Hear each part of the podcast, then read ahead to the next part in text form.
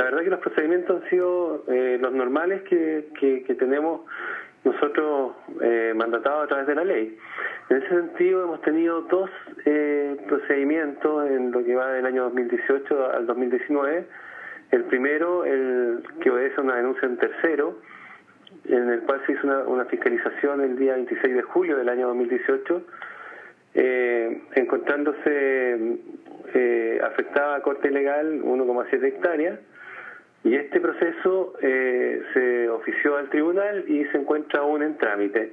Y posterior a ese, por una autodetección de, personal de CONAF, se hizo una fiscalización el 17 de enero de 2019 en el predio, eh, constatándose la corta de bosque no autorizada por un total de 4,5 hectáreas.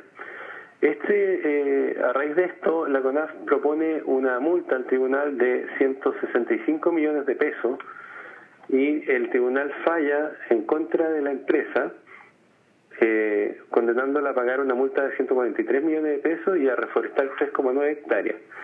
La empresa en este momento eh, apeló a la Corte de Apelaciones y esto se encuentra en trámites. Esos serían los casos que tenemos hasta el momento con, con lo que tiene que, haber, que ver con predios que pertenecen a, este, a esta empresa. Perfecto. Hay una suerte de crítica respecto a la información que eh, ha entregado CONAF a algunos parlamentarios y también a la opinión pública respecto de esto. ¿Cómo ha sido ahí los procedimientos que ha tenido CONAF respecto a la información que se entrega de este caso? Mira, en relación a eso, los requerimientos que hemos tenido parlamentarios son, hemos tenido uno que, que, eh, lo recibimos del diputado Espinosa el día 5 de diciembre del año 2018 y le fue respondido el día 12 de diciembre del mismo año. Así que la verdad no tenemos nada pendiente ni hay un incumplimiento al respecto.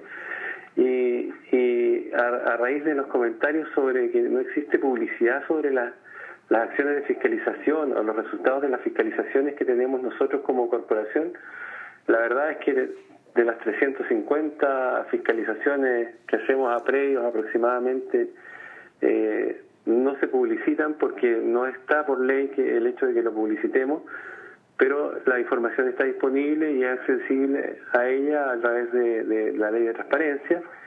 Y por último, no corresponde, a juicio de la corporación, emitir información de procesos que aún no han terminado, eh, no están, eh, no han finalizado su proceso judicial, ya que pueden tener variaciones. Así que esas son las dos, las dos, las dos vetas que tenemos ahí.